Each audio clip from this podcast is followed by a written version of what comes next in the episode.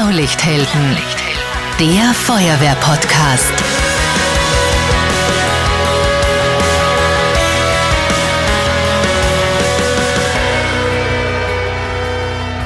Diese Folge wird präsentiert von Saubermacher, dem nachhaltigsten Entsorger weltweit und dem Spezialisten für verunfallte E-Autos.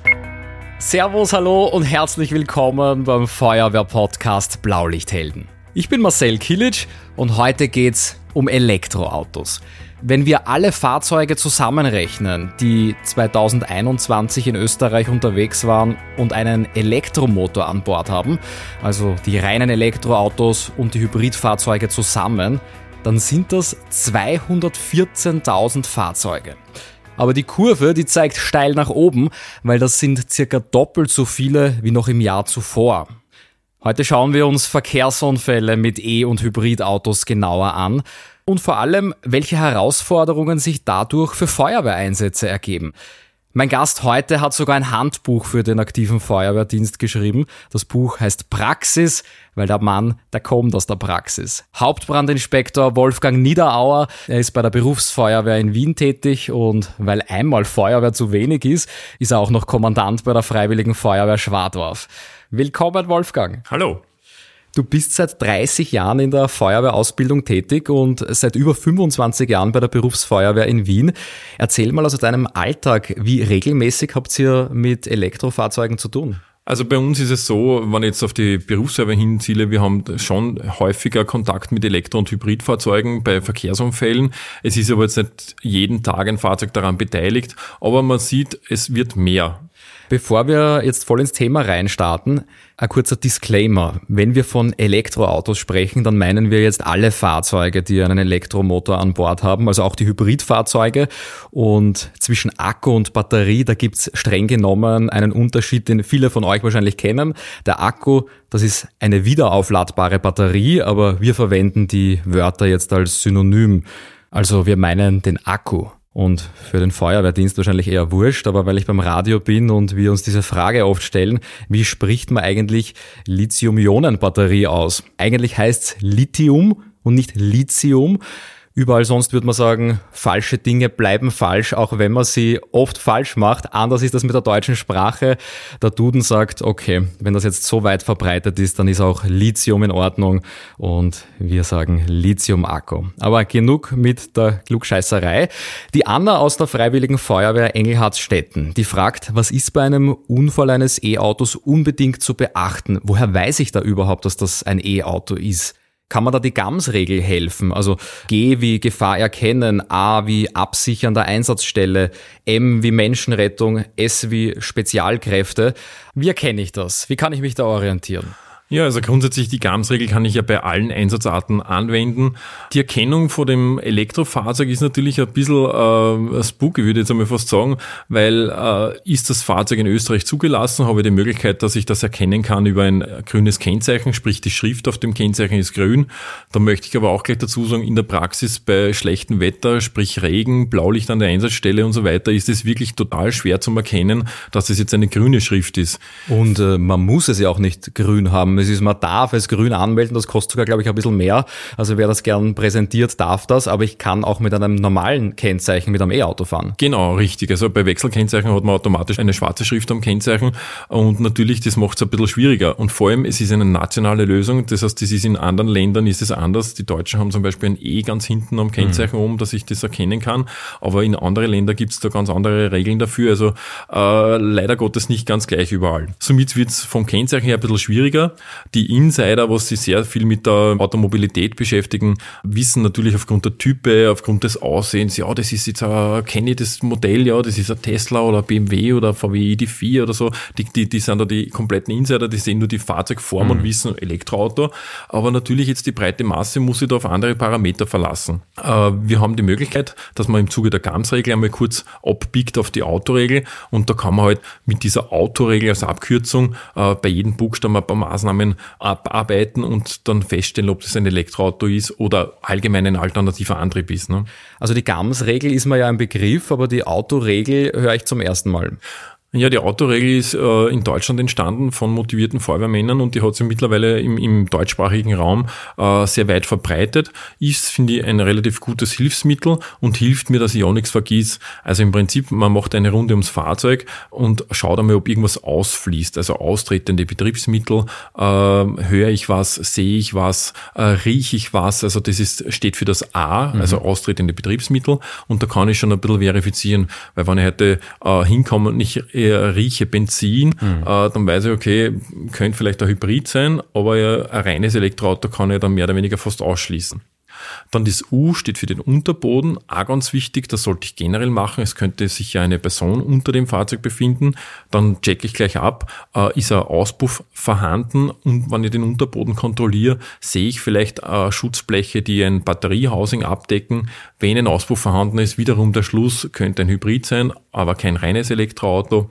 Beim Unterboden mache ich auch einen Blick in den Motorraum und in den Kofferraum. Also es ist jetzt nicht unbedingt Unterboden, aber das gehört dann da dazu. Da sehe ich vielleicht orangene Kabel. Das deutet hin, dass da eine Hochvoltanlage verbaut ist. Äh, Kofferraum ähnlich. Und ganz, ganz wichtig ist, ob vielleicht im Unterboden irgendwas drinnen steckt. Ein Leitschienenteil, ein Verkehrszeichen oder er sitzt satt auf einem Stein auf, wo, das, wo, die, wo die Bodenplatte beschädigt ist. Das sind nachher schon äh, Rückschlüsse, die für mich wichtig sind, weil da muss ich dann schon handeln eventuell. Das T steht für den Tankdeckel. Bei vielen Fahrzeugen äh, werde ich da einen normalen äh, Benzin- oder Dieselstutzen finden, aber es gibt natürlich auch die Elektrofahrzeuge, die haben dann unter dem normalen Tankdeckel die Ladesteckdose, das heißt, wo das Fahrzeug geladen werden kann. Das sind viele kleinere Löcher, glaube ich. Ja, ja genau. Das sind, schaut schon richtig nach Stromstecker mhm. aus, wenn ich das so sagen darf. Äh, und, und muss aber nicht zwingend jetzt da unter dem Tankdeckel die Lademöglichkeit sein. Da kann ich auch andere Anschlüsse finden, wie zum Beispiel, wenn es ein Gasanschluss ist, kann ich auch den Rückschluss äh, da haben, okay, das schaut jetzt nicht aus wie ein normaler Benzinstutzen, sondern das ist ein Gasanschluss. Dann muss ich auch schon wieder genauer schauen, was ist das jetzt für ein Antrieb? Ist kein Elektroauto, aber vielleicht ein gasbetriebenes Fahrzeug. Und natürlich die Oberfläche, da waren wir eben beim Kennzeichen, aber auch äh, Aufschriften geben, geben Hinweise darauf. Momentan wird ja gerne noch propagiert, ich fahre mit Strom und so weiter, das steht dann groß auf der Seitennummern und E-Mobilität und was ich mhm. was heißt. Aber auch die Typenbezeichnungen gibt Aufschluss darauf, äh, ob es ein Elektrofahrzeug ist oder nicht. Hm, das ganz, ganz Wichtige bei der Oberfläche ist, dass ich gleich kontrolliere, ob ein Airbag ausgelöst hat. Äh, und das ist ein ganz, ganz wichtiges Indiz für alle Feuerwehrleute im Einsatzfall. Wenn ein Airbag ausgelöst ist, ist das schon ein erkannter Unfall von dem Fahrzeug und das bewirkt schon einiges. Also wird dann automatisch das Hochvoltsystem deaktiviert. Und das ist für uns schon einmal ein ganz, ganz wichtiger Aspekt. Mhm. Da ist zum Thema Absichern eine Frage gekommen vom Julian von der Freiwilligen Feuerwehr Lengenfeld. Welche besonderen Maßnahmen sind denn beim Absichern nötig? Also beim Absichern generell nach der GAMS-Regel machen wir einmal die Einsatzstelle, dass wir mal sicher sind. Also das heißt, wir sichern die Einsatzstelle ab. Und am Fahrzeug selbst, das würde ich aber auch bei allen Fahrzeugen anwenden, dann, dann hat man das gleich ein bisschen im Blut, unter Anführungszeichen, ist es ganz, ganz wichtig, dass man Radkeile setzt. Aber richtige LKW-Radkeile quasi, dass das Fahrzeug nicht äh, ungewollt in Bewegung sich setzen kann. Weil das Problem ist natürlich, ich höre beim Elektrofahrzeug kein Motorgeräusch. Ich höre mhm. vielleicht ein mhm. leichtes Surren, aber mit ein bisschen an LKW-Lärm daneben oder Verkehrslärm, was vielleicht auf der der Gegenfahrbahn noch weiterfährt, äh, höre ich das Suren unter Umständen nicht. Und das Fahrzeug könnte sich, wenn der Lenker noch drinnen ist oder irgendwie ankommt ans, ans Gaspedal, könnte sich in Bewegung setzen und das könnte zu einer Gefahr werden. Da hat es jetzt unlängst einen äh, ganz, ganz schweren Unfall in New York gegeben.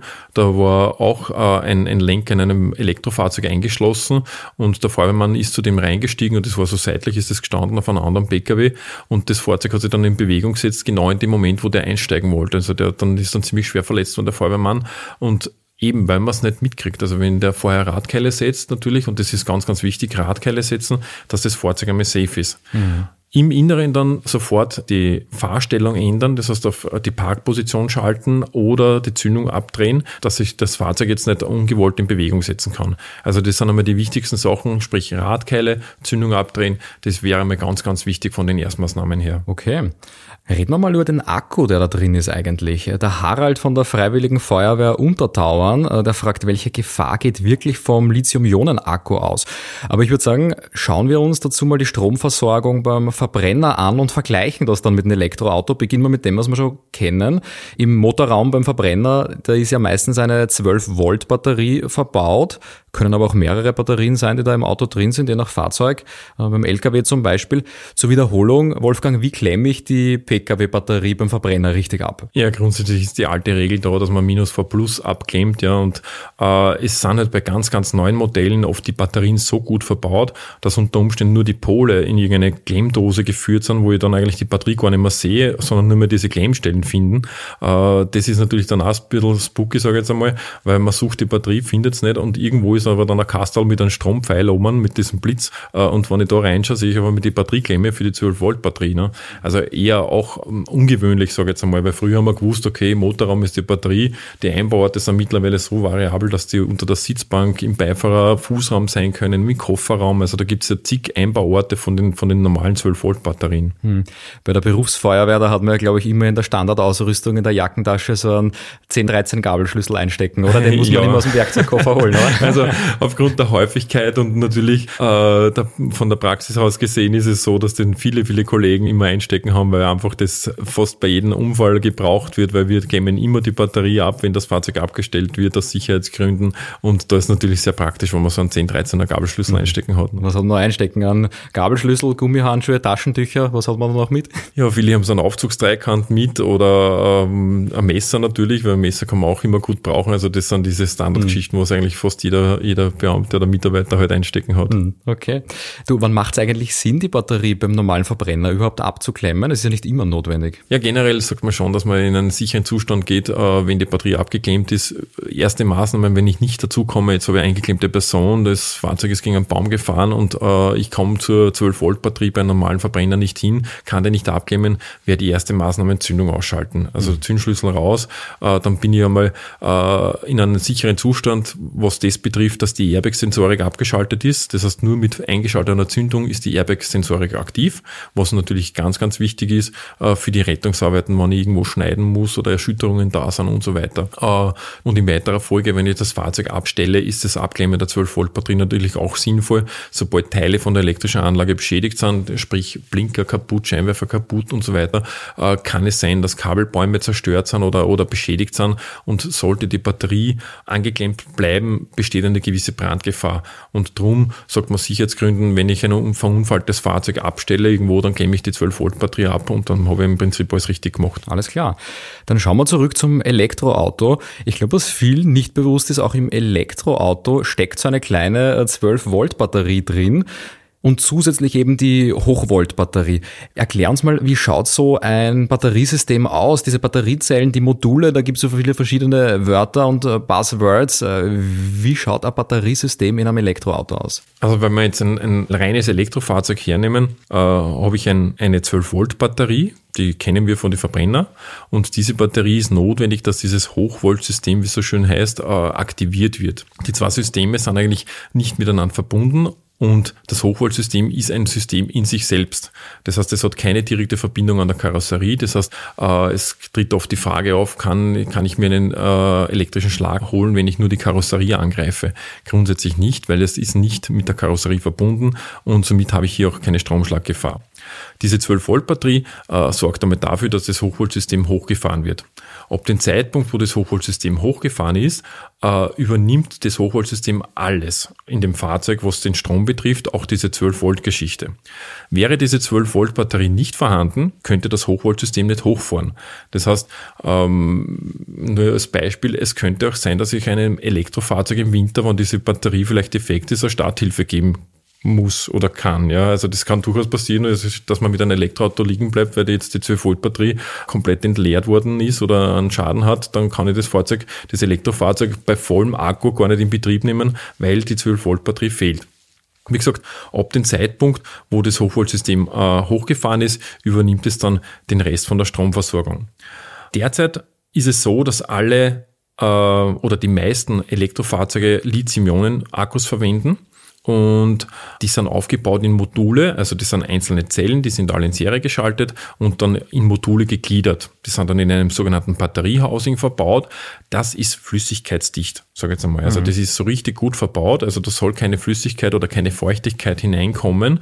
Ähm, macht das Löschen dann auch spannend? Macht das Löschen natürlich, darum ist das Löschen auch so schwierig, weil das Housing so gut verbaut ist und auch relativ crashsicher ist. Also das ist schon ziemlich verstärkt, dass sie das ja nicht verformen kann. Also das ist jetzt nicht irgendein billiger Aluschachtel, sondern mhm. das ist schon äh, sehr durchdacht, dieses Batteriehousing äh, und äh, sehr massiv und eben feuchtigkeitsdicht abgedichtet dass da ja nichts reinkommt, weil da würden ja die Kontakte korrodieren und so weiter. Also das ist gewollt, so dass da kein Wasser reinkommt, ja, auch nicht von der Feuerwehr.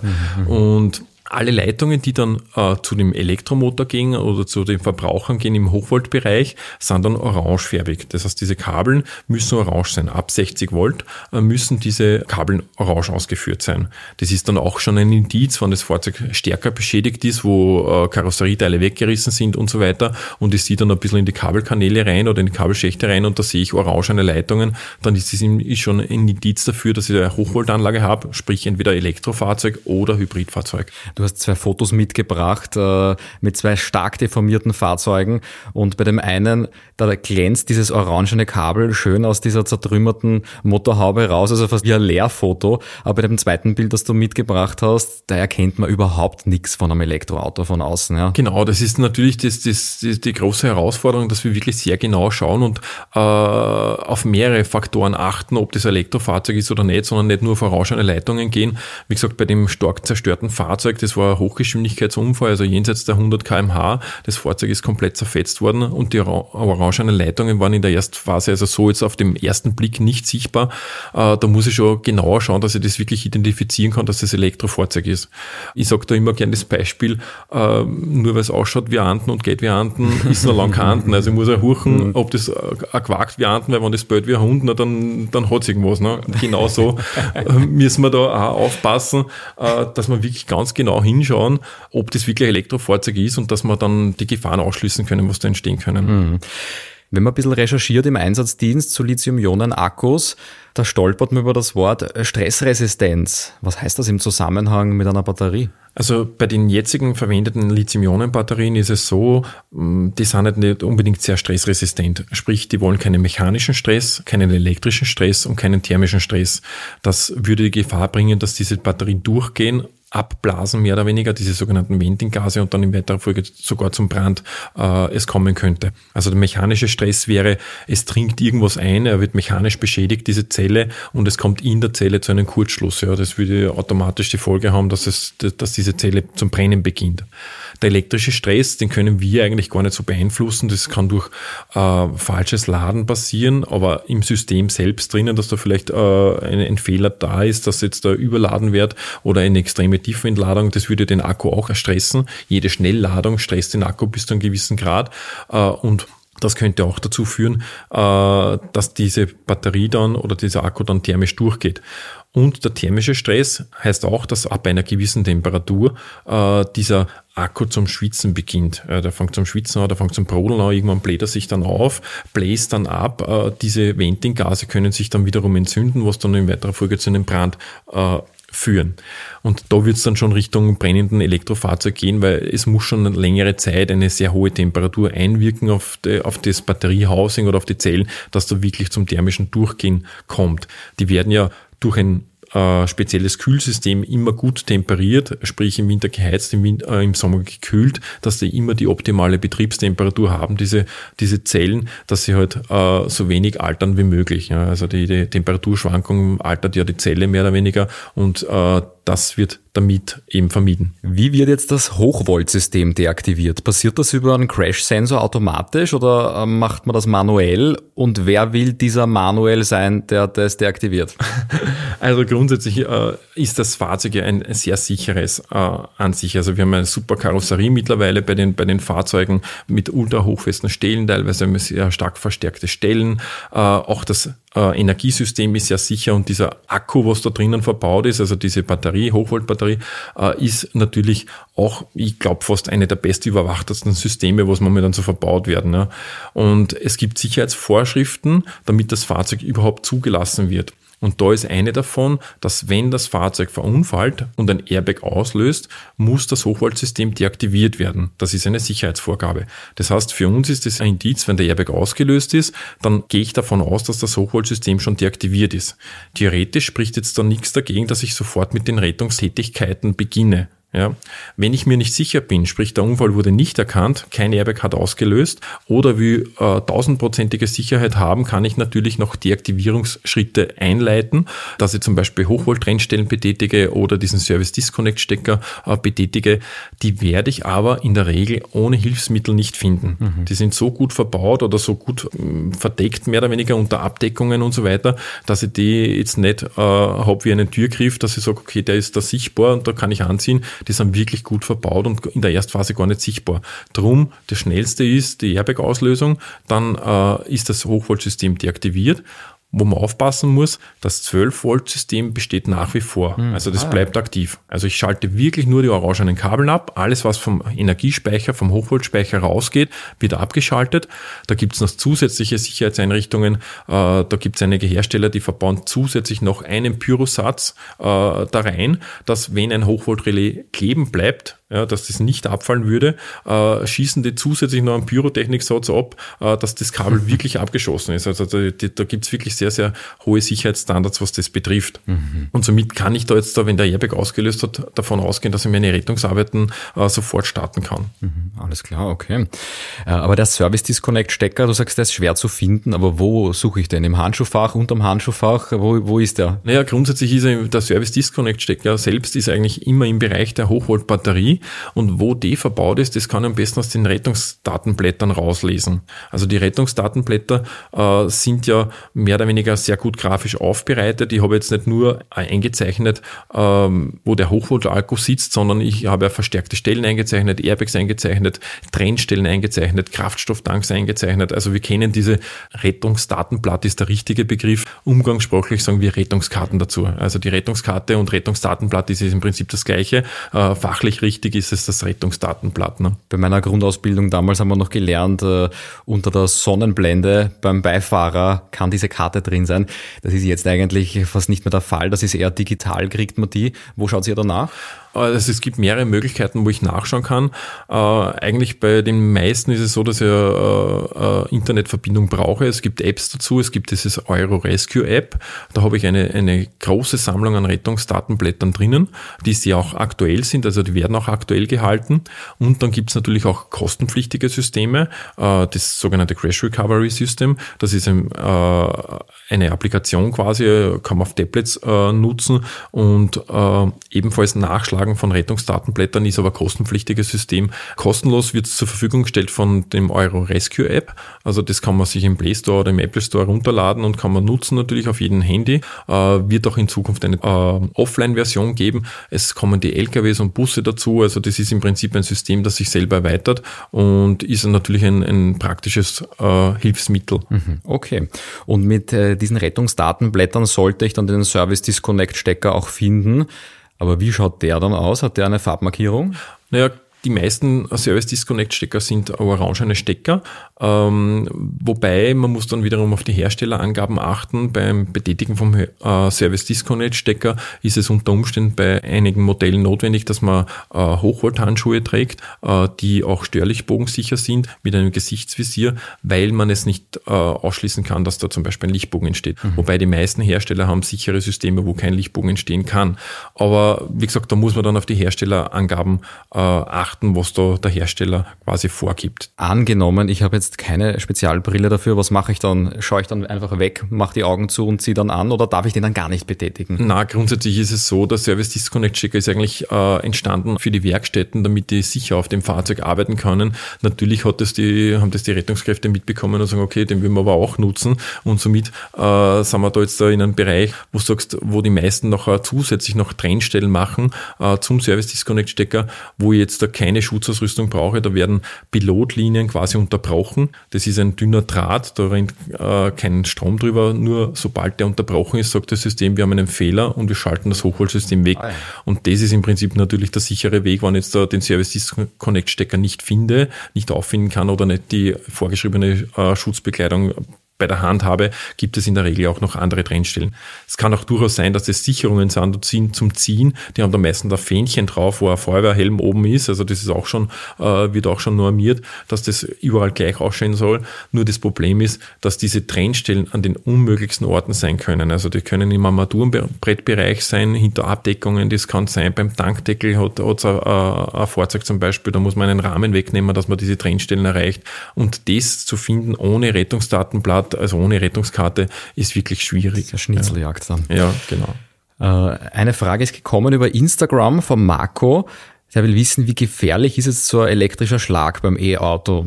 Schwierige Frage wahrscheinlich. Und was ist jetzt mit diesem gefährlichen Lichtbogen? Was bedeutet das für mich als Einsatzkraft? Welcher Gefahr bin ich da wirklich ausgesetzt, wenn ich einen elektrischen Schlag bekommen sollte? Also die, dass man einen elektrischen Schlag beim Berühren vom Elektrofahrzeug bekommt, das kann man eigentlich generell ausschließen. Also es müssten schon sehr, sehr viele Sicherheitseinrichtungen versagen, dass das möglich wäre. Äh, vor allem, wir haben kein geerdetes System bei dem Elektrofahrzeug. Das heißt, dass, wenn ich am Boden stehe und einen Pol berühre von, dem, von der Hochvoltleitung, äh, fließt der Strom nicht über die Erde wieder zurück ins Auto, weil wir kein geerdetes mhm. System haben.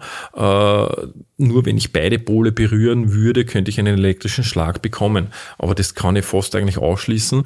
Das Einzige, wo ich wirklich aufpassen muss, bei wiederum Hochgeschwindigkeitsunfällen, wo wir sagen, wir haben komplett zerfetzte Fahrzeuge vor uns liegen, der Hochvoltspeicher, also diese Batterie wurde komplett zerstört, Zellen sind herausgeschleudert worden und das Batteriehousing, also dieses Batteriefach ist offen vor mir, da sollte ich nicht reingreifen. Also da ist natürlich schon die Gefahr eines, eines elektrischen Schlages, aber das ist wirklich bei Hochgeschwindigkeitsunfällen, wo wirklich dieses Batteriehousing komplett zerfetzt worden ist. Also dort, wo ich mit Zellen sehe, da darf ich nicht mehr reingreifen.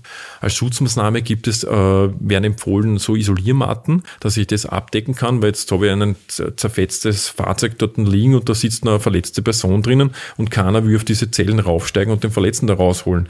Und drum verwendet man dann so Isoliermatten, deckt diese Zellen ab und kann dann die Verletzten unter Umständen rausholen aus den Fahrzeugen. Mhm. Ich habe gelesen, wenn Lithium-Ionen-Akkus entsorgt werden, dann werden die vor dem Recycling nochmal professionell vollständig entladen. Also das heißt, auch wenn ich das Hochvoltsystem deaktiviere, ist natürlich noch Energie in der Hochvoltbatterie drin.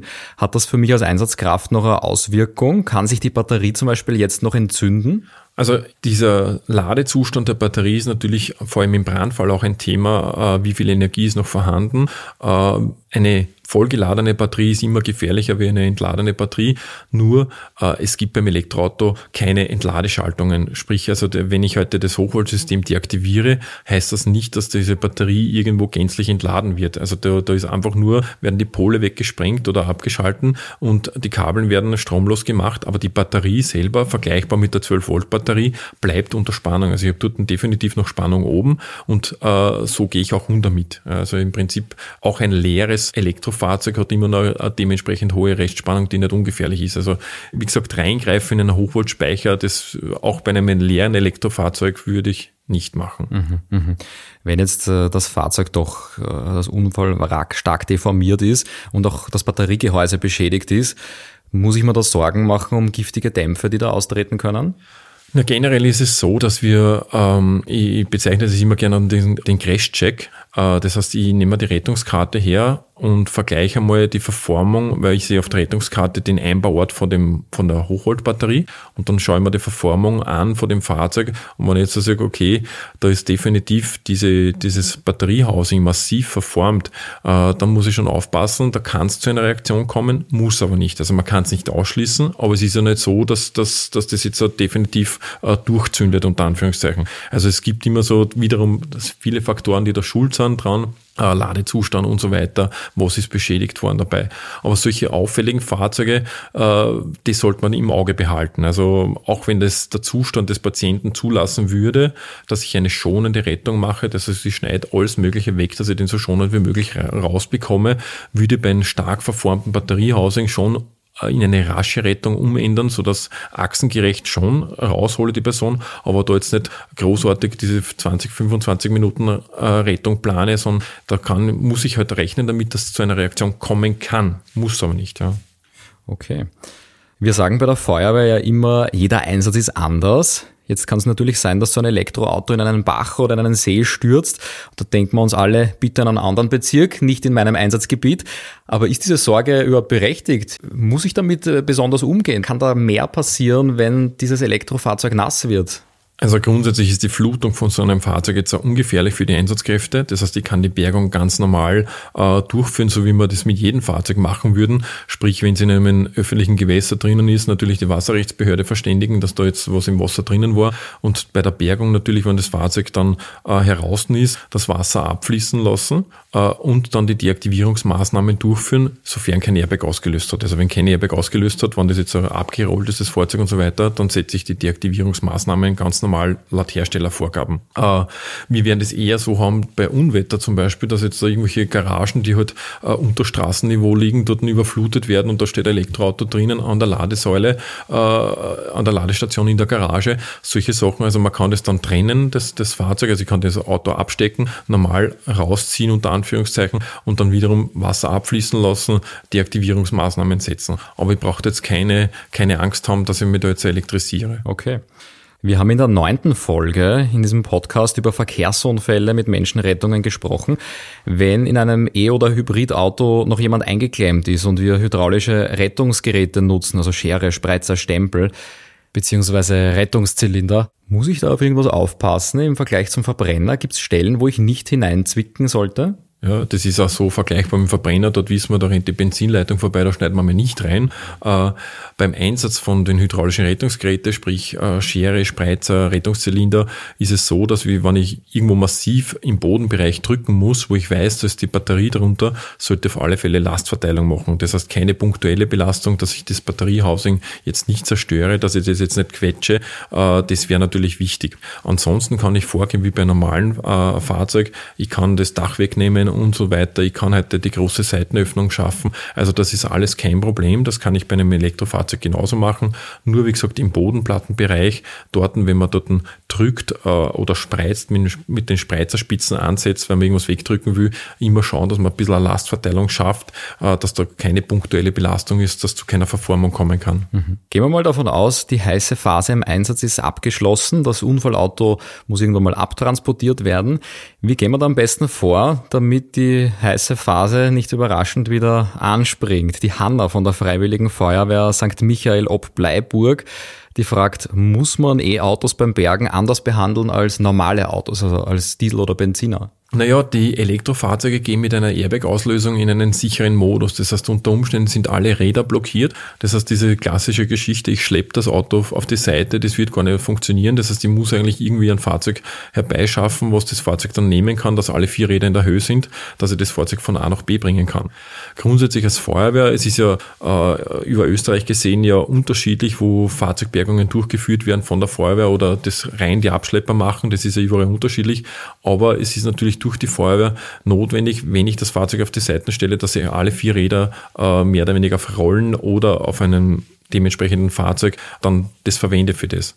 Also dieses klassische Schleppen mit Abschleppseil oder mit Abschleppachse und so weiter, das, das kann man dann äh, eigentlich gar nicht mehr durchführen, weil diese Räder blockieren eben, weil das Fahrzeug in einem sicheren Zustand ist. Sehe ich aber auch im Display vor dem Fahrzeug unter Umständen, äh, wenn das Fahrzeug noch äh, die 12 Volt Batterie noch da ist, dann sehe ich im Display unter Umständen eine Anzeige, dass das Fahrzeug unbedingt auf einem, mit einem Abschleppwagen transportiert werden muss. Äh, da ist dann dieser Abschlepphaken unter Anführungszeichen eingeblendet oder äh, eine Textnachricht im, im Display sichtbar. Aber grundsätzlich äh, nicht schleppen. Also ich sollte es nicht schleppen, sondern wirklich mit Transportroll auf die Seite schieben und äh, an einen Platz abstellen, wo das dann ein konzessionierter Abschleppunternehmer übernimmt quasi und dann dorthin transportiert, wo es hingehört, in die Werkstatt zum Beispiel. Ne? Mhm. Muss ich das Fahrzeug dann praktisch in Quarantäne stellen, irgendwie schauen, dass das auf dass das Freiluft steht und nicht unter einem Dach, falls doch irgendwo was zu brennen beginnen könnte später oder ist das eigentlich ein Aberglaube? Naja, es ist, kann schon sein natürlich, dass zu einer Reaktion kommt in, in diesem Hochvoltsystem auch später. Äh, das ist wiederum erfahrungsgemäß so, dass man stark deformierte Batteriehousings hat. Das heißt, die haben schon ein bisschen mechanischen Stress. Das könnte dazu führen, dass das dann ein bisschen später erst auftritt. Muss aber nicht. Ja. So auffällige Fahrzeuge, komplett zerstörte Fahrzeuge, offener Hochvoltspeicher sollte ich immer an Plätzen abstellen, äh, wo daneben nichts ist. Sprich, ich habe einen Sicherheitsabstand. Das Schlimmste, was passieren kann, ist, dass das Fahrzeug in Vollbrand steht, dass man dann vielleicht noch einmal hinfahren muss, aber es zündet man nichts anderes ab. In der Regel sind das eh total Schäden, wo das Fahrzeug komplett zerstört ist und dann sollte das Fahrzeug irgendwo dort abstellen, äh, wo jetzt da äh, keine Passanten dort vorbeigehen und dort reingreifen könnten. Das heißt ein bisschen geschützt und nicht in einem Gebäude und auch nicht neben einem Gebäude. Also das heißt eher irgendwo eine freie Fläche, wo ich ein paar Meter äh, in alle Seiten frei habe, eben wenn er im Vollbrand ist, dass er nichts anderes anstecken kann. Gut, also über das Thema Brände bei Elektroautos unterhalten wir uns nochmal separat. Ich glaube, das ist so ein großes Feld, da kann man eine ganze eigene Folge füllen. Wolfgang, wenn du Lust hast, hören wir uns dazu noch einmal. Ja, gerne, sehr gerne. Vielen Dank für deine Einblicke und für die unglaubliche Erfahrung, die du in deinem Vierteljahrhundert, kann man schon sagen, bei der Berufsfeuerwehr gesammelt hast. Fühlt sich das gut an, wenn man das so formuliert? Vierteljahrhundert? Ja, Vierteljahrhundert, ja. Ich hoffe, es wird noch ein bisschen mehr, ja. Also. Das wünsche ich dir natürlich und ich freue mich, wenn wir uns zu einem anderen Thema wieder hören. Danke dir. Sehr gerne. Ja, auch wenn wir im Feuerwehrdienst oft Routineeinsätze erleben, so ganz Routine sind sie eigentlich nicht, weil kein Einsatz gleicht haargenau einem anderen, ganz besonders wenn neue Technologien ins Spiel kommen. Und gerade im Straßenverkehr, da ist die Mobilität natürlich im Wandel. Zum Thema Elektromobilität gibt's demnächst natürlich eine zweite Folge. Da schauen wir uns dann Fahrzeugbrände bei E-Autos genauer an. Wir hören uns wieder in zwei Wochen. Ich freue mich auf euch. Hier beim Feuerwehr-Podcast Blaulichthelden. Ciao, Servus und gut wer.